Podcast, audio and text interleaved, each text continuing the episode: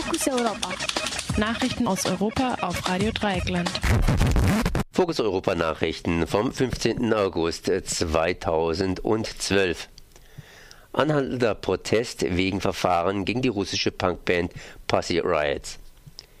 Am Freitag werden die Urteile gegen die drei Mitglieder der russischen Punkband Pussy Riot Natascha Tolokonnikova, Maria Alechina und Ekaterina Samutsevich erwartet. Der Staatsanwalt fordert drei Jahre Haft. Den drei Frauen wird Rauditum aus religiösem Hass vorgeworfen. Sie hatten ein Video hochgeladen, auf dem sie in einer der zentralen russischen orthodoxen Kirche in Russland die Verbindung zwischen Putin und der Kirche musikalisch kritisieren. Laut zahlreichen Indizien ist es allerdings zweifelhaft, dass die drei Frauen das Video so direkt in der Kirche aufgenommen haben.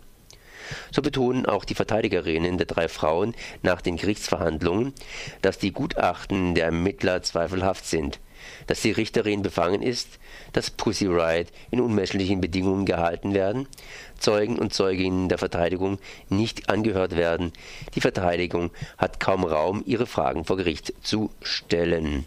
Die Verteidiger und Verteidigerinnen der Angeklagten bereiten sich auf reale Gefängnisstrafen vor.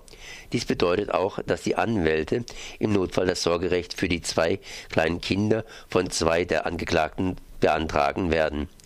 Laut dem Anwalt Nikolai Polosov ist die Gefahr, dass die Kinder in Kinderheim gebracht werden sollen, zwar gering. Allerdings habe man Maria Alechina während der Ermittlungen gedroht, ihren Sohn wegzunehmen. Die russische und internationale Unterstützung für die drei Mitglieder von Pussy Riot Band ist groß. Russische Juristen haben ein Protestschreiben verfasst, Künstler und Künstlerinnen einen Sammelband über die Protestkunst von Pussy Riot herausgegeben. Auch die evangelische Kirche in Deutschland und Musiker und Musikerinnen wie Nina Hagen sowie zahlreiche Menschenrechtsaktivisten und Aktivistinnen fordern Freispruch für die drei Frauen. Amnesty International hat die Angeklagten als politische Gefangene anerkannt. Französischer Innenminister wird ausgepuht.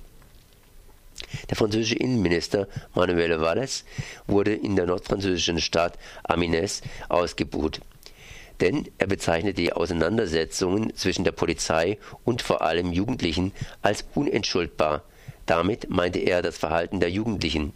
Am Montagabend zerstörten ca. 100 jüngere Menschen in Amines eine Schule und ein Sportzentrum. Als Grund nannten sie, dass die Polizei einen Mann wegen zu gefährlichem Fahrens festgenommen hatte. Dies sei unsensibel gewesen, da zur gleichen Zeit eine Mahnwache für einen 20-Jährigen, der in einem Motorradunfall ums Leben gekommen war, stattfand. Die Polizei setzte Tränengas und Gummigeschosse ein. Die gegnerische Seite benutzte Feuerwerkskörper und Wurfgeschosse. Anfang August wurde der Distrikt von Amiens, in dem die Auseinandersetzungen stattfanden, als eine von 15 primären Sicherheitszonen in Frankreich deklariert. Das bedeutet, dass mehr Geld zur Überwachung und in die Überwachung hineingesteckt wird und die Polizei härter vorgehen soll. Die Arbeitslosigkeit in Amiens liegt aktuell bei 45 Prozent. Französische Gewerkschaften warnen allgemein angesichts der hohen Arbeitslosigkeit und Sparmaßnahmen vor einem heißen Herbst.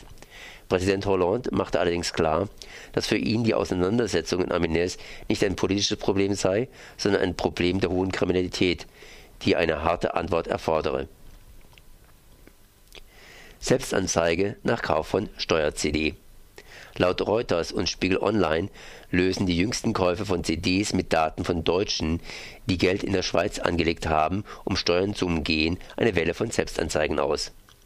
Die Bundesregierung kritisiert zwar vehement die Regierung von Nordrhein-Westfalen, die die letzten Ankäufe der Daten-CDs getätigt hat, doch anscheinend erweist sich das Instrument als effektiv. Laut Financial Times merke man immer, wenn über CD-Käufe berichtet wird, dann steigen die Zahl der Selbstanzeigen. Allein in Baden-Württemberg meldete sich binnen einer Woche 117 Personen. Die Schweiz und die BRD streiten sich schon lange über den Umgang mit deutschen Staatsbürgern und Staatsbürgerinnen, die ihr Geld auf Bankkonten in der Schweiz in die Schweiz verschieben. Mit einem geplanten Steuerabkommen, das die Bundesregierung mit der Schweiz ausgehandelt hat, soll der Kauf von CDs überflüssig werden. Der Bundesrat muss im Herbst über das Abkommen entscheiden. Von der SPD und den Grünen geführten Ländern lehnen jedoch das Abkommen ab, weil sie zu viele Schlupflöcher sehen. Wirtschaft in Europa.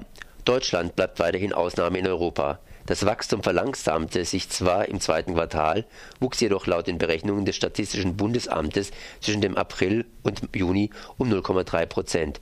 Erleichtert sind dann ja immer die Börsen. Aber die sogenannte Konjunkturlokomotive Deutschland funktioniert nicht mehr als Zugtier. Das Bruttoinlandsprodukt in Europa fiel um 0,2 Prozent im Vergleich zum Jahresbeginn, so das Statistische Amt Eurostat. Auch Österreich und die Niederlande liegen im Plusbereich. Frankreich stagniert. Laut Ökonomen und Ökonominnen ist vor allem der gestiegene Konsum verantwortlich für die Konjunktur in Deutschland. Denn es gab ja Lohnerhöhungen und die Zinsen sind historisch niedrig. Dafür sind die in Griechenland und Spanien und Portugal umso höher. Honduras. Konrad-Adenauer-Stiftung unterstützt Putschistenregierung. Die CDU-nahe Konrad-Adenauer-Stiftung KAS bereitet Unterstützer der rechtskonservativen Regierung für die Parlamentswahlen im Jahr 2013 vor.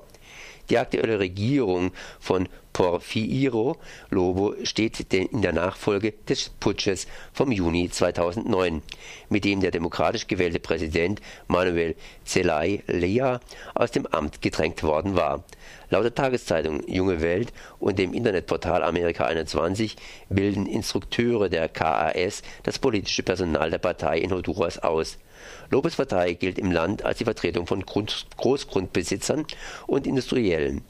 Nach der FDP-nahen Friedrich-Naumann-Stiftung ist die KAS damit die zweite deutsche Stiftung, die offen eine Regierung unterstützt, die durch Putsch an die Macht gekommen ist Iran baut anscheinend Milizen für Assad auf.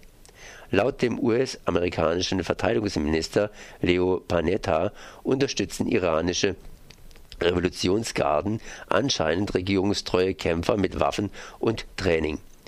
Verwunderung würde das nicht hervorrufen, bestehen doch zwischen dem Iran und Syrien seit Jahren enge Beziehungen. Allerdings gebe es jetzt stichhaltige Hinweise, so Panetta. Der Iran wiederum kritisierte vehement Katar, Saudi-Arabien und die Türkei dafür, dass sie zusammen mit den USA und Israel die syrische Opposition unterstützen. Für den UN-Generalsekretär Ban Ki-moon ist der syrische Bürgerkrieg ein Krieg mit regionalen und internationalen Mitspielern, die die eine oder die andere Seite aufrüsten. Leon Panetta machte seine Äußerungen auch angesichts des Gipfeltreffens der 57 Mitglieder der Organisation of Islamic Cooperation OIC, die gerade in Saudi-Arabien stattfindet. Debattiert werden soll unter anderem ein Ausschluss Syriens aus dem OIC. Der Iran ist dagegen. Fokus Europa. Nachrichten aus Europa auf Radio Dreieckland.